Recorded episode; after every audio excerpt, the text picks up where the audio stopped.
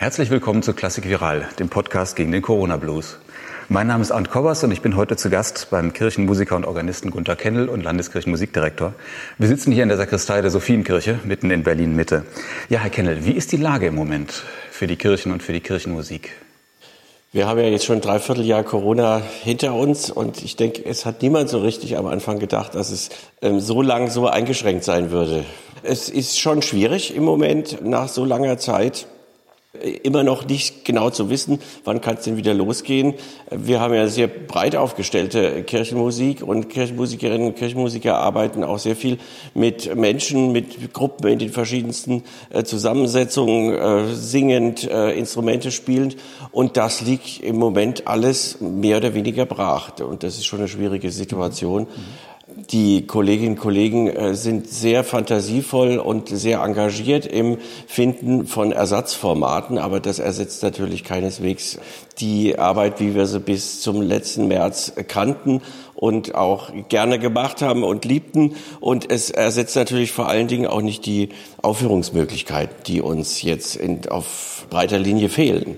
Wie ist das? Gottesdienste sind erlaubt, nicht? Mit breitem Abstand und Orgelspiel ist dann wahrscheinlich auch erlaubt. Das stimmt. Äh, nach dem äh, ganz harten Lockdown im Frühjahr, in dem ja auch Gottesdienste nicht erlaubt waren, sind sie seit ja ungefähr Anfang Mai äh, wieder möglich. Und das ist in der Tat äh, die einzige Möglichkeit, in der man auch äh, wirklich öffentlich äh, Musik machen kann und äh, sozusagen aufführen kann. Wobei äh, der Gottesdienst äh, ja jetzt auch keine Aufführungssituation im Sinne eines Konzertes mit Publikum, das zuhört ist und äh, Menschen, die äh, schöne Musik äh, zur Darstellung bringen, sondern das ist ja sehr viel interaktiver zwischen Gemeinde und denjenigen, die der Liturgie vorstehen und den Musikerinnen und Musikern. Und das ist natürlich im Moment auch sehr eingeschränkt dadurch, dass der Gemeindegesang im Moment verboten ist oder auch streckenweise auch nur sehr eingeschränkt möglich ist mit Mundschutz. Auch das ist schon eine, eine starke Einschränkung.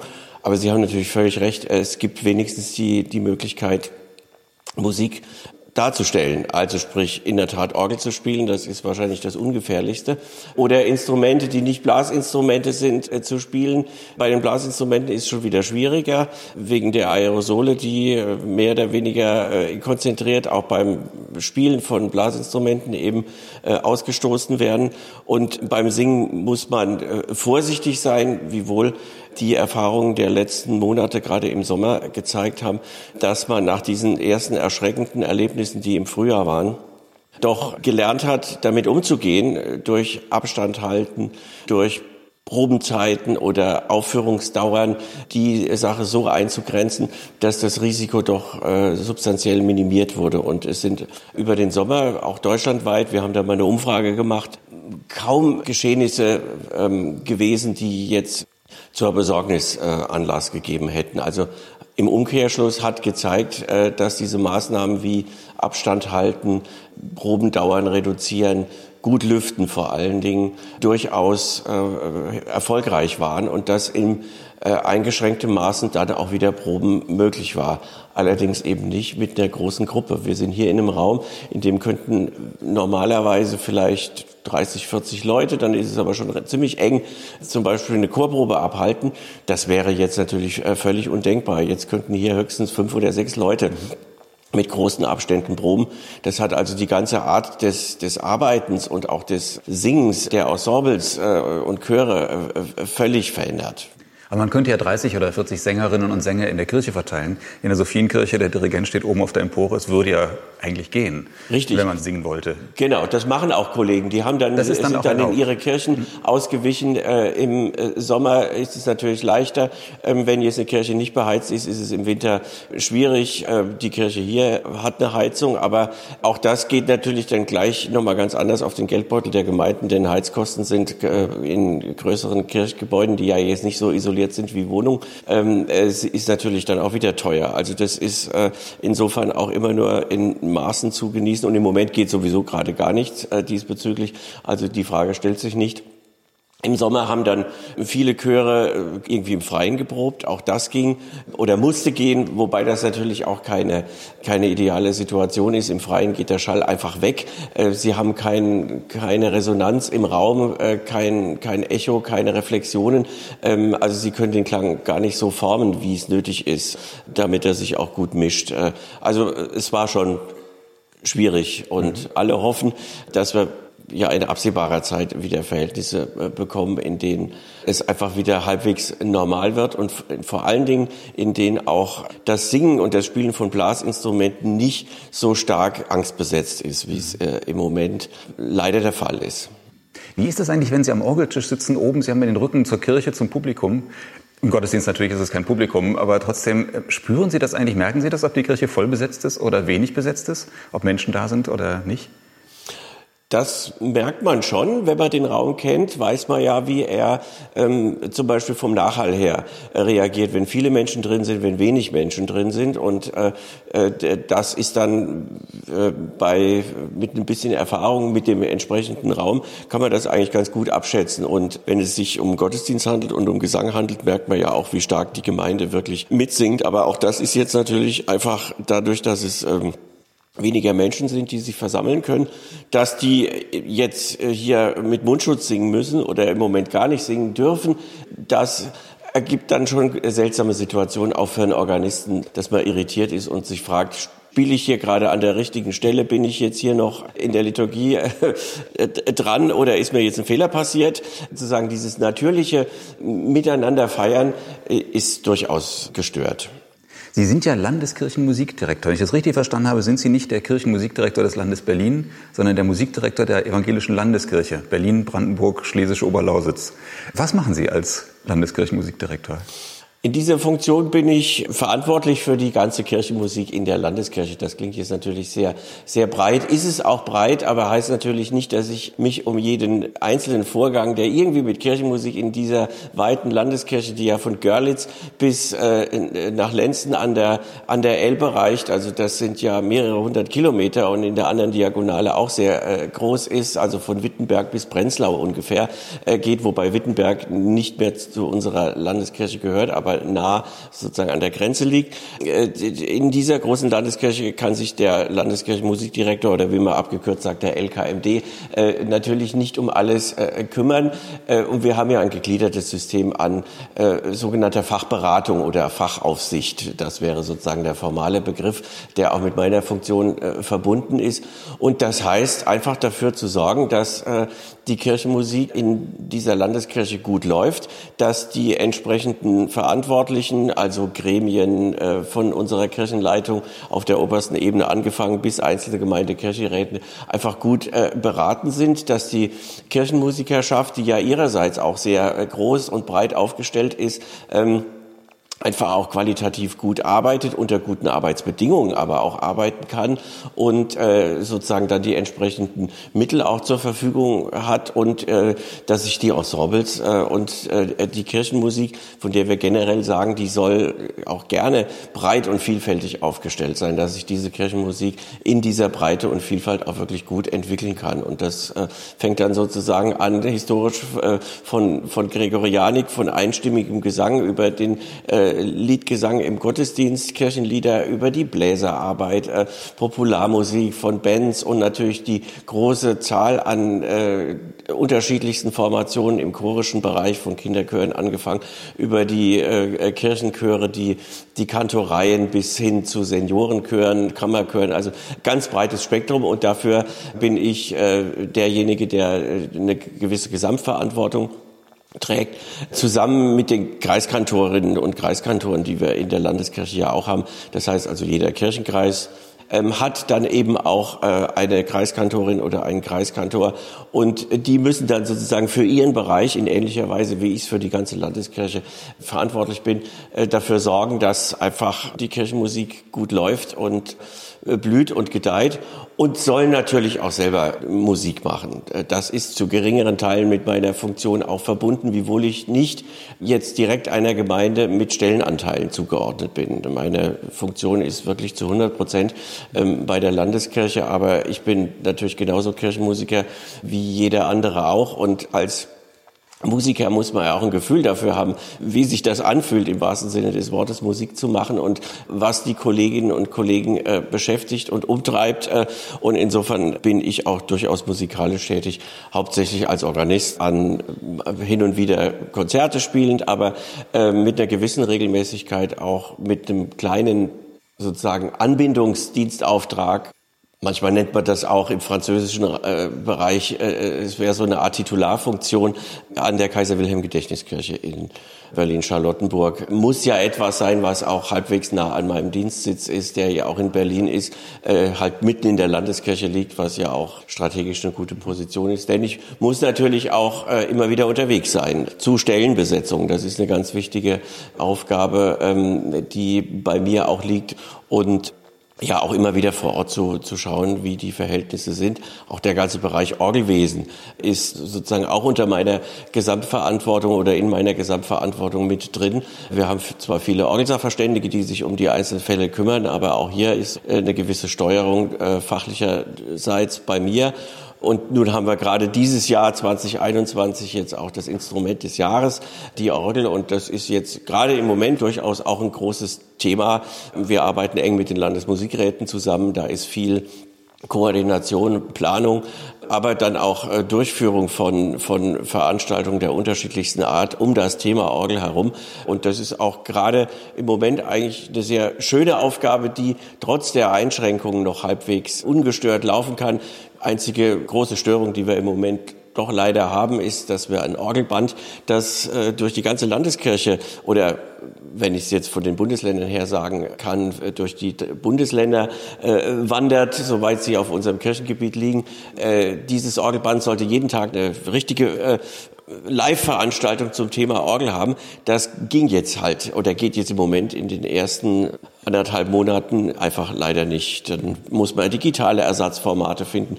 Und damit sind wir schon so mitten in diesem Alltagsgeschäft, was Corona bedingt. Also nämlich immer gucken, was geht ähm, äh, und dann gegebenenfalls kurzfristig reagieren, auch um planen. Äh, das war jetzt natürlich auch das letzte äh, halbe, dreiviertel Jahr wirklich auch mein Geschäft, denn ich musste mir ja auch immer die ganze Verordnung angucken und ähm, mit äh, den Kolleginnen und Kollegen im Konsistorium, also der, der obersten Kirchenverwaltung eben schauen, welche Regelungen wir auch kirchlicherseits daraus machen. Also das war jetzt und ist auch nach wie vor noch ein ganz wichtiger Teil meiner momentanen Arbeit.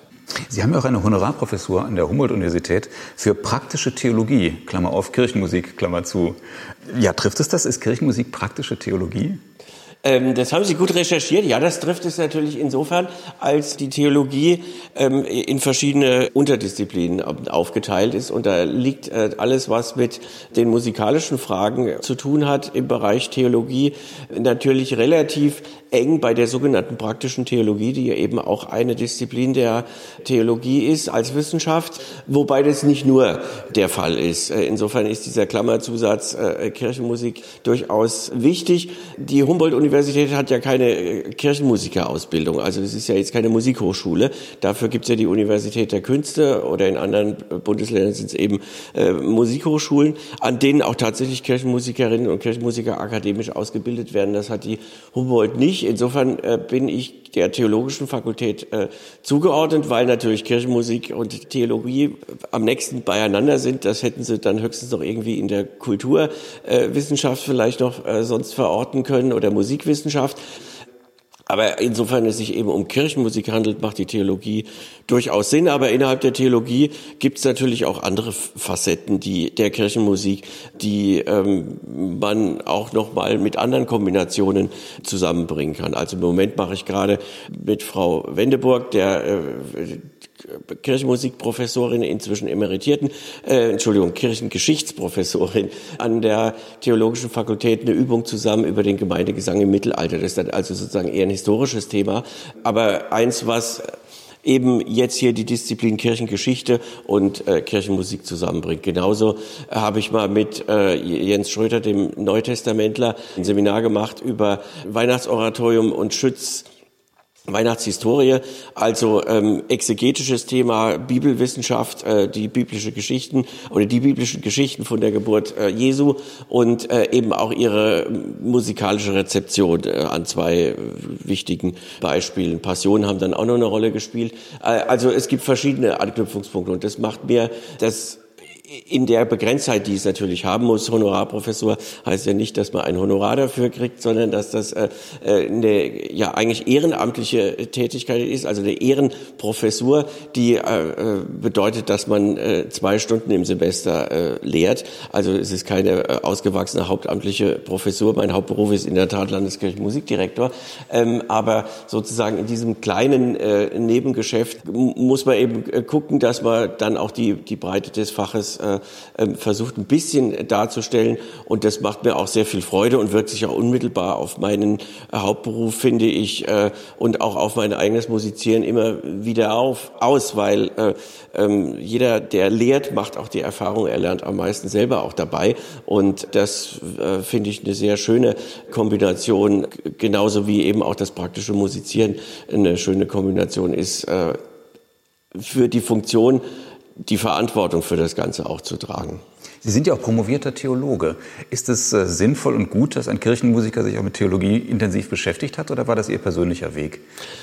Das war sicherlich äh, in dieser Ausprägung mein persönlicher Weg. Also wenn Sie äh, Kirchenmusikerin oder Kirchenmusiker werden wollen, müssen Sie nicht Theologie studieren, sondern äh, das ist schon umfangreich genug, dieses Kirchenmusikstudium. Es äh, ist ja ein sehr breit aufgestelltes Studium, so wie das Fach auch, und ähm, sehr viele äh, Disziplinen, also Orgelspiel, Orgelimprovisation, äh, also Orgelspiel meint Orgelliteraturspiel, aber auch Orgelimprovisation, Chorleitung, Orchesterleitung, äh, Kinderchorleitung, Popularmusik, äh, Singen, Sprechen äh, sind sozusagen wichtige äh, Klavierspielen, äh, vielleicht noch ein drittes Instrument sind ganz äh, wichtige praktische Disziplin. Aber äh, zum Kirchenmusikstudium gehören ja auch die sogenannten wissenschaftlichen und damit auch im engeren Sinne kirchenbezogenen Fächer.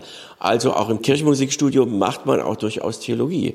Man muss Basiskurs in Theologie und Kirchenkunde äh, belegen. Man hat Liederkunde beziehungsweise Gesangbuchkunde. Ähm, wissenschaftlich heißt das Hymnologie.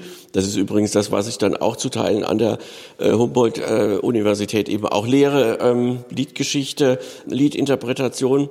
Hymnologie, das lernen auch die Kirchenmusikerinnen und Kirchenmusiker. Und übrigens kommen die Kirchenmusikstudierenden auch im Rahmen ihres Studiums äh, teilweise zu meinen Veranstaltungen an der äh, Humboldt-Uni, was insofern auch nochmal eine, wie ich finde, glückliche Verbindung ist, weil dann auch zwei spätere Berufsgruppen, die miteinander zusammenarbeiten, an dieser Stelle eben auch schon mal äh, miteinander in äh, äh Berührung kommen. Dann sind äh, Kirchenmusikerinnen und Kirchenmusiker im Studium auch sehr intensiv mit Fragen des Gottesdienstes, also ähm, Liturgik, äh, Liturgiewissenschaft, Gottesdienstkunde, sowohl geschichtlich als auch, ähm, auch von der performativen Seite her, also sprich äh, praktisches gottesdienstliches äh, ähm, Handeln, ähm, auch sehr äh, breit und gut ausgebildet, manchmal sogar noch stärker, als es Theologinnen und Theologen in ihrem Studium haben. Ähm, also da ist durchaus auch einige praktische praktisch-theologische Kompetenz angesammelt worden im Rahmen eines Studiums äh, mit anderen Schwerpunkten, als das Theologinnen und Theologen tun. Und ich finde, das Ganze glückt dann, wenn sich das wirklich ergänzt und wenn es dann auch äh, im Beruf zu einer guten äh, Zusammenarbeit kommt. Ähm, mein spezieller Weg ist, dass ich das in der Tat äh, ein bisschen auch in meiner Person äh, vereine, wobei ich es immer vermieden habe und auch jedem nur empfehlen kann, ähm, jetzt auch nicht zu der Rollenfusion äh, zu kommen. Also wenn ich irgendwo tätig bin, dann bin ich eben in einer klaren Rolle auch da. Also dann in der Regel als Musiker. Selten bin ich auch mal ähm, sozusagen theologisch tätig im Sinne, äh, dass ich äh, als Liturg agiere, aber ähm, wie gesagt in der Regel als Kirchenmusiker, als Organist oder auch mal als Dirigent eines kleinen Ensembles. Sie haben vorhin schon kurz erwähnt, die Orgel ist der Instrument des Jahres 2021. Wenn ein Lebewesen so zum Tier des Jahres oder Baum des Jahres oder Vogel des Jahres wird, dann ist das oftmals ein schlechtes Zeichen. Da steht es kurz vorm Aussterben. Ich glaube ja nicht, dass, das, dass die Orgel als Instrument aussterben wird. Aber wie sieht es tatsächlich mit den Organisten aus? In der Tat äh, gab es natürlich schon Szenarien äh, im Blick auf die Orgel, die vielleicht aber bei anderen Instrumenten auch nicht so sehr viel anders sind, ähm, dass wir gemerkt haben, wir müssen gucken, dass wir Nachwuchs haben im, im Orgelspiel. Und äh, insofern äh, haben wir schon länger, seit längerem ähm, das Bemühen und äh, auch das Bewusstsein, der Nachwuchs fliegt uns nicht einfach zu, sondern wir müssen was dafür tun. Wir müssen Ausbildungsangebote machen und genauso übrigens wie beim Singen auch, wir müssen auch äh, eben frühzeitig anfangen mit, mit Kindern äh, zu singen.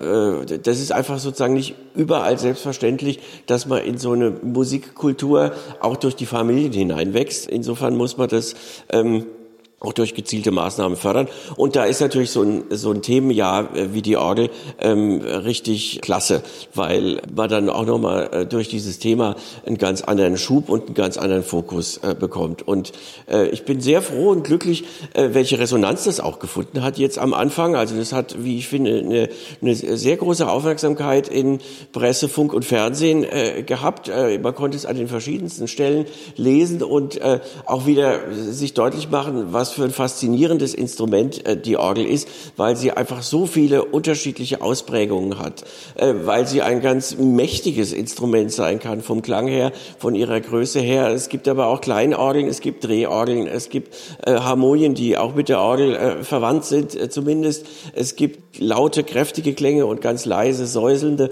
Also sie haben eine breite Palette an Klangmöglichkeiten, an äh, auch länderspezifischen und epochenspezifischen Stilen, die dieses äh, Instrument total faszinierend machen. Und man muss sich ja nur mal die Orgelprospekte, also die Schauseiten der Orgeln angucken, ähm, äh, damit man sieht, welche Pracht und auch, aber auch welche Unterschiedlichkeit dieses Instrument hat. Also äh, das ist ganz toll, äh, dass wir jetzt dieses Jahr haben und das hilft uns auch diese ähm, Vermittlungsbemühungen und die ähm, Werbung um Nachwuchs äh, ähm, jetzt äh, zu verstärken. Das haben wir letztes Jahr schon gemacht, die unterschiedlichsten Formate des Vermittelns für äh, Führungen für Schulklassen. Äh, jetzt gibt's in dem Jahr Musterstunden für die unterschiedlichsten Fächer, Musikunterricht, Religionsunterricht, äh, Physikunterricht, Mathematikunterricht. Überall kann man orgelspezifische Themen durchaus äh, unterbringen. Also die unterschiedlichsten Arten des des Vermittelns, Orgelführung, also auch diese Distanz, die das Instrument auch häufig dadurch hat, dass es eben in der Kirche oben irgendwo steht, zu überbrücken, dass die Menschen auf die Emporen eingeladen werden, dass sie auch mal in eine Orgel reingucken können, äh, dass man sich die verschiedenen Klangmöglichkeiten dann auch mal ähm, durch Vorführungen ähm, erschließt. All das ist, äh, ist, ein, ist ein großes Engagement und führt auch äh, wirklich, wie ich finde, jetzt zu sehr schönen Verbindungen zwischen den Landesmusikräten und unseren Strukturen oder auch zwischen den Kirchenmusikerinnen und Kirchenmusikern in den Gemeinden und den Lehrerinnen und Lehrern in, in Schulen. Ähm, also ich bin wirklich froh darüber, dass wir jetzt gerade diese äh, so schöne, ich nenne es jetzt mal Steinvorlage in, in diesem Jahr haben und hoffe natürlich, dass wir jetzt zum Frühjahr und Sommer hin dann da auch nochmal schön Gas geben können. Wenn man jetzt Lust hat, Klavier zu lernen, dann geht man in die Musikschule oder ein anderes Instrument, dann kann man sich da melden. Was macht man jetzt als Hobbypianist, wenn man sagt, ich würde gerne mal Orgel spielen und ich möchte das gerne lernen? Da kann man äh, einfach, denke ich, zu seinem örtlichen Kirchenmusiker ähm, gehen und sich erkundigen oder auch bei uns zentral erkundigen, welche äh, Möglichkeiten es gibt. Also es gibt ja eine breite Tradition im Kirchenmusikberuf, dass zu dem Beruf auch immer das Unterrichten gehört. Also Kantorinnen, Kantoren äh, ähm, unterrichten auch und unterrichten auch gerne ein, äh, Schüler. Manche tun es in ihrem Stellendeputat, manche machen es auf privater Basis. Das hängt dann einfach auch davon ab, wie ausgeschöpft, wie ausgereizt das Stellendeputat ist, beziehungsweise ähm, wie stark auch die Schwerpunkte innerhalb eines solchen Deputats gesetzt sind. Wir haben in der ganzen Landeskirche ungefähr 190 hauptberufliche Kirchenmusikerinnen und Kirchenmusiker. Hauptberuflich meint in dem Falle ähm, nicht alles 100 Prozent Stellen, aber sehr viele 100 Prozent Stellen auch und auch äh, ein, ein Teil an Teilzeitstellen, die deutlich mehr als 50 Prozent sind.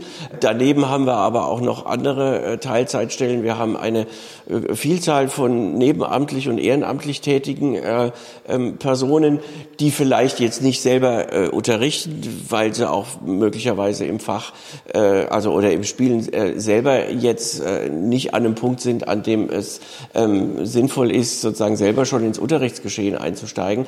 Aber ähm, ähm, auch, auch da gibt es durchaus sehr äh, erfahrene ähm, und ähm, studierte Menschen, die eben bloß nicht Kirchenmusik studiert haben, äh, die das können, ähm, so dass es also zahlreiche Unterrichtsangebote gibt. Wir machen als Landeskirche und da kann ich ja nicht nur für die evangelische Kirche sprechen, das macht das Erzbistum oder machen die katholischen Bistümer genauso. Wir bieten auch zentrale Ausbildungen an. Das läuft natürlich so, dass in der Regel doch vor Ort ein Kirchenmusiker oder eine Kantorin eben äh, den Einzelunterricht macht, aber dass wir dann auch gesammelte Kurse anbieten für die Fächer, die mit dem Orgelspiel einfach auch verwandt sind oder die auch mit der kirchenmusikalischen Tätigkeit, die manche Menschen ja dann auch anstreben und für die wir sie auch gerne äh, gewinnen möchten und werben möchten, dann eben auch dazugehören. Also singen mit der Gemeinde oder singen eben mit dem Chor, ähm, mit dem Kinderchor. Wenn jetzt jemand Orgel spielen lernen will, dann ist vielleicht das Singen jetzt nicht noch zusätzlich so stark im Fokus, weil das eigentlich nochmal ein eigener äh, Ausbildungsgang ist, aber ähm, vielleicht Klavierspiel oder ein bisschen Musiktheorie, damit man einfach auch die liturgischen Vollzüge durch sein äh, Begleiten eben äh, auch äh, gut ähm, mitgestalten kann und, und andere Dinge, die mit dem Orgelspiel äh, zusammenhängen, Orgelkunde auch sowas unterrichten wir, bieten wir an. Und äh, diese Kurse erfreuen sich auch durchaus einer guten Beliebtheit. Und wir sind wirklich froh, dass wir durch viele engagierte äh, Initiativen und äh, Kolleginnen und Kollegen da auch ähm, vorankommen. Als professioneller Musiker muss man ja sein, sein, sein Niveau halten und muss täglich üben, relativ viel üben. Wie machen Sie das und Ihre Kollegen? Haben Sie irgendwie eine, eine Heimorgel oder gehen Sie jeden Tag in die Kirche und, und üben dann nachts? Oder wie üben Sie? Das äh, beschreibt es eigentlich äh, das Spektrum, was an Möglichkeiten da ist, sehr gut. Also Sie haben völlig recht.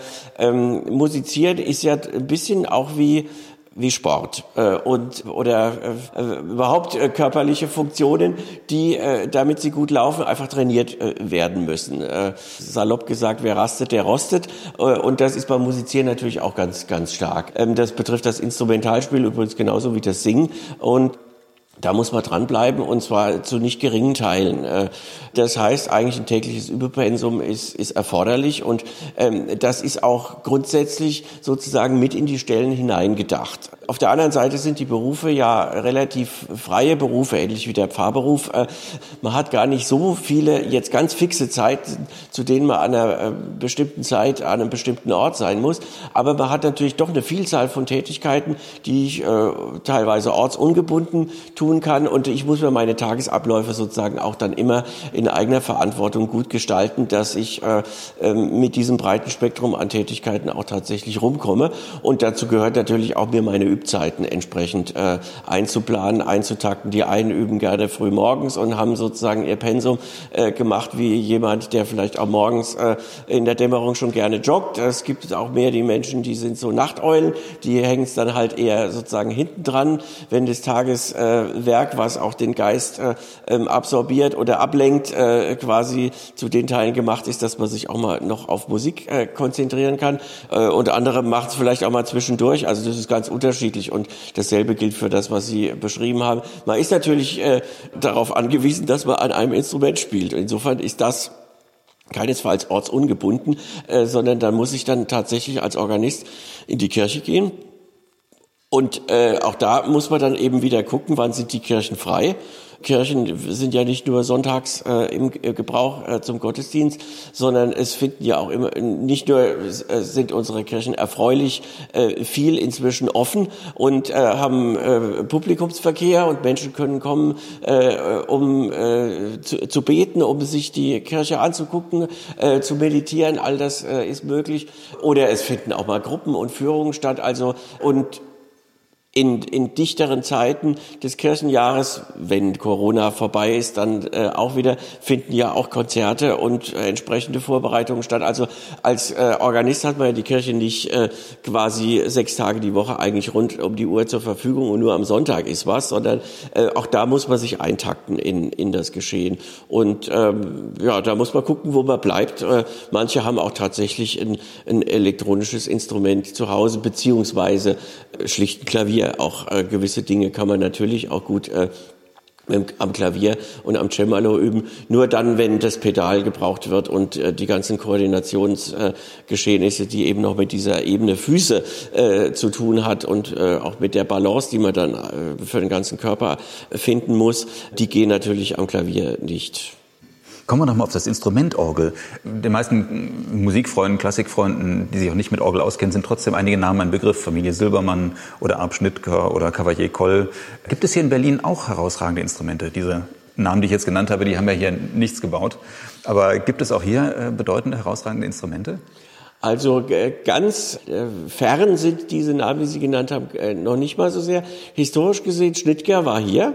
Äh, und zwar, es stand ein Instrument in der Nikolaikirche in Mitte, also dem jetzigen Stadtmuseum, äh, die Kirche, an der auch Paul Gerhardt äh, gewirkt hatte. Das war, also dieses Instrument ist so um die Wende zum 18. Jahrhundert dort in die Kirche hineingekommen. Und der hat auch ähm, im Schloss Charlottenburg gebaut, bemühte sich wohl Hoforgelbauer zu werden, ähm, aber das war sozusagen nicht von, von langer äh, Dauer und äh, insofern verbindet man den Namen nicht mit äh, Berlin-Brandenburg. Silbermann äh, auch nicht direkt. Wir haben eine Orgel, die sogar auf unserem landeskirchlichen Gebiet ist, aber das ist sozusagen natürlich die sächsische äh, Tradition, die hierher ausstrahlt, aber indirekt äh, dann doch, nämlich der große Orgelbauer, der die Orgeltradition in der Mark Brandenburg maßgeblich geprägt hat, nämlich Joachim Wagner. Das ist eben einer der großen Namen, die man hier äh, nennen muss. Der kommt ja aus der Silbermann-Schule. Der war ja lange Geselle bei Silbermann, hat auch im Elsass bei den anderen Silbermanns sich phasenweise bewegt und ausbilden lassen und kommt dann eben äh, hier in, in die Region und baut auch sowas schon wie eine spätbarocke Synthese unterschiedlicher Orgel, äh, äh, Orgelbautraditionen, äh, aber maßgeblich auch durch Silbermann gefärbt und das merkt man den Instrumenten auch äh, sehr stark an. Wir haben ja noch einige bedeutende Instrumente von Wagner, im weitestgehend äh, Original, leider nicht die ganz großen im, äh, im, im Original, aber immerhin die, zum Beispiel die Berliner äh, Marienkirche in dem Rückumbau Umbau, könnte man sagen, der sich sehr stark wieder der gedachten oder auch belegten Urform der Wagner-Orgel äh, von 1723 ähm, zwar annähert, aber doch äh, ein Neubau ist, die Wagner-Kernorgel äh, in der Marienkirche in, hier in, in Berlin-Mitte.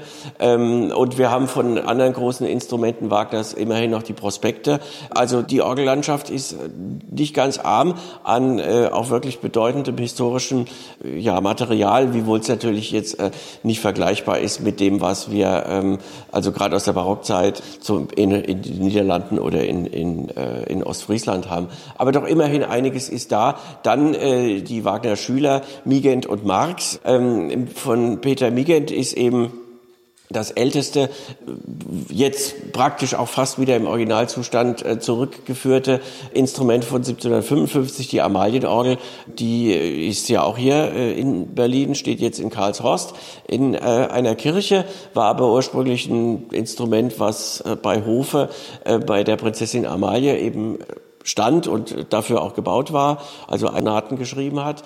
Und äh, dann haben wir äh, ausgehend von dieser äh, Wagner-Linie und auch noch anderen Schülern von ihm, die ich jetzt nicht nenne, die aber auch in, in der Region einiges gebaut haben, von dem noch was da ist, gibt es da eine, eine längere Tradition über Buchholz und andere bis weit ins 19. Jahrhundert hinein. Zwischenzeitlich haben sich dann aber auch nochmal andere Orgelbauer durchaus einen Namen gemacht, der nächste große Name, den man natürlich nennen muss, ist dann äh, Wilhelm Sauer im, äh, im 19. Jahrhundert in dessen äh, Bauweise und Familiengeschichte sich auch wirklich Orgelbaugeschichte äh, abbildet, von mechanischen Instrumenten angefangen, später bis hin zu äh, äh, pneumatischen Instrumenten oder später dann auch sogar noch, also nicht mehr bei Wilhelm Sauer, aber äh, bei den Nachfolgern in der Firma, dann auch äh, elektrisch traktierte Instrumente und sozusagen noch sehr stark vom barocken Ideal her sozusagen nachklingende Instrumente aus der Frühzeit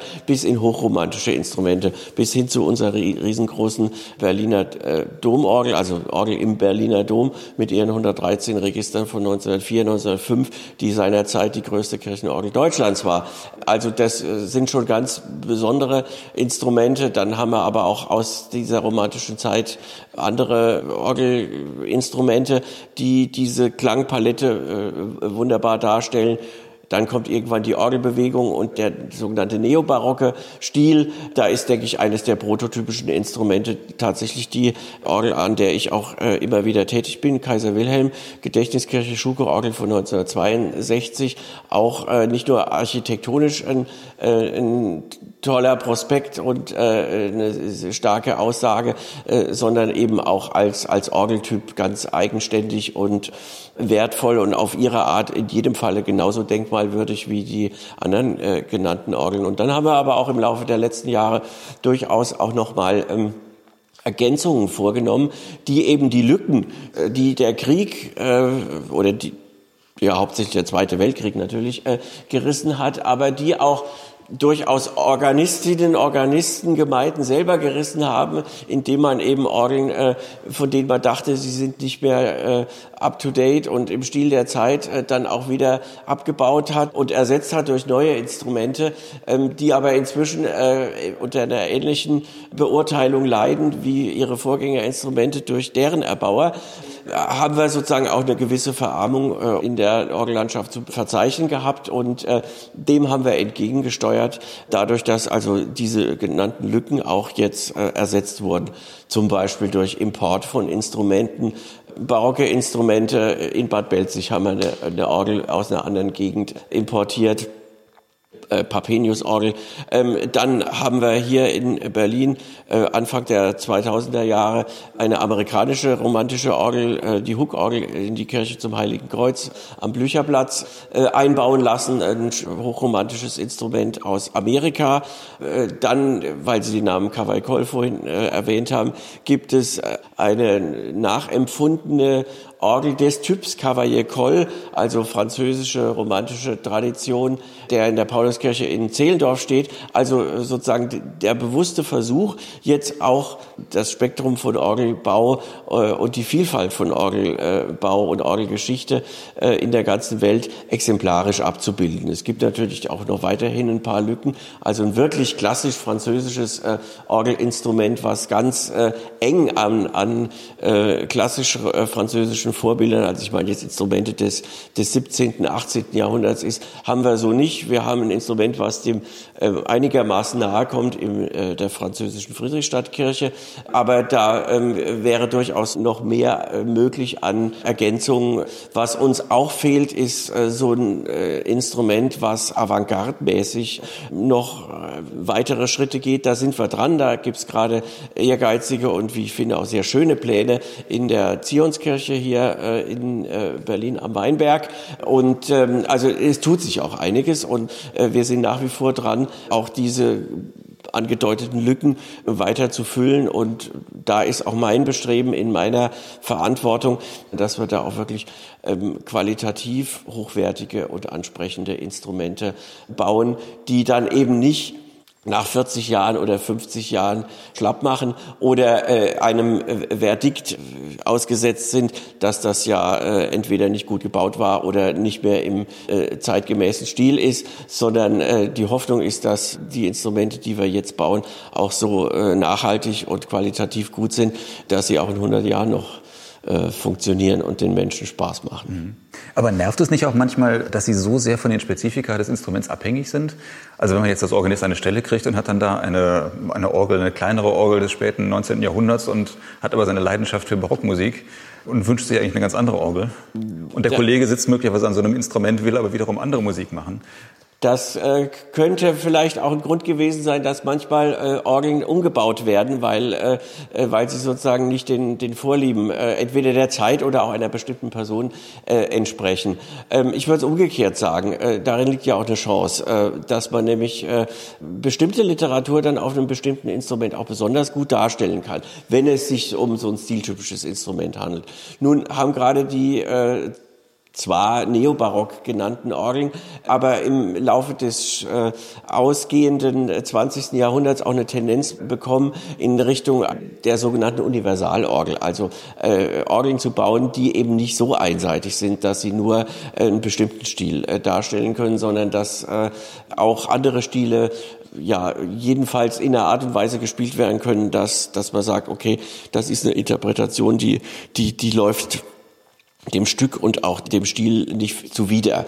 Insofern gab es diese Tendenz, wobei im Moment eher auch wieder die Tendenz ist, eher stiltypische Instrumente zu bauen und dann eben zu gucken, was kann man mit diesem Instrument besonders gut machen und welche Kompromisse in Bezug auf bestimmte Literatur kann man da noch eingehen. Das führt natürlich zu dem, was Sie gesagt haben, dass, dass man vielleicht auch einen Teil des Repertoires ähm, nicht machen kann und wenn man dann unglücklich ist, weil man eigentlich eine ganz andere Repertoirevorliebe hat, dann ist das wirklich eine unglückliche Beziehung. Würde Aber das ist ein Schicksal das man als, als ähm, Kirchenmusiker akzeptieren muss. Ja, äh, wobei auch an der Stelle äh, muss man ja, ja sagen, äh, dass wir ermutigen ja auch die, die Kollegen äh, und Kolleginnen durchaus im Team und als Kollegium zu denken. Und man kann sich ja auch mal äh, wechselseitig einladen und sich mal wechselseitig die, die Chance geben, mal auf einem anderen Instrument zu spielen. Sei es ein Konzert, das muss aber auch nicht ein ausgewachsenes Orgelkonzert sein, das können auch Dienste äh, sein, äh, Orgelvertretungsdienste in Gottesdiensten, was bei Kirchenmusikern vielleicht schwierig ist, weil sie ja